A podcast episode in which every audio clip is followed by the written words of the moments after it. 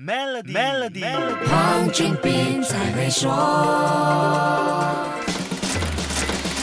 你好，我是黄俊斌。全球超豪华汽车在2021年卖得满堂红，Rolls-Royce、Bentley 和 Lamborghini 都在颠簸的2021年创下公司有史以来最高的销售量，令人难以置信。意大利超级跑车品牌 Lamborghini 的三大市场在2021年都取得了双位数成长，美洲地区增长了百分之三十五，亚太地区上升了百分之二十七，欧洲、中东和非洲地区简称 EMEA 成长了百分之三十九，中。国包括香港及澳门这个 Lamborghini 第二大单一市场销量在去年暴增了百分之五十五，一直是最大单一市场的美国销量增加了百分之十一。那么这些车商是怎么看待这个创纪录的销量呢？对这样的成绩，Lamborghini 的主席 Steven Winkleman 的发言算是面面俱到的。他在官网上的发言说，这个记录证明了三件事：我们战略计划的可靠性，我们的品牌在国际上的信誉，还有我们的代理展现的卓越专业精神和。努力，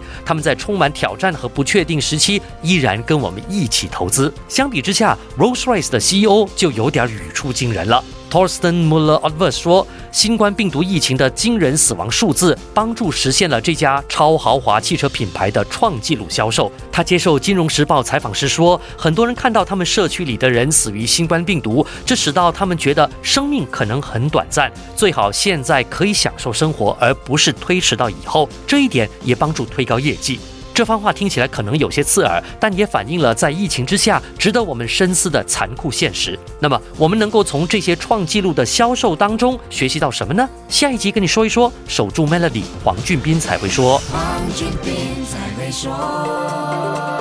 与 Maybank Premier 一起迎接虎虎生威的新年，赢取 BMW 三二零 iSport 和更多奖励以及免费奖品，需符合条规。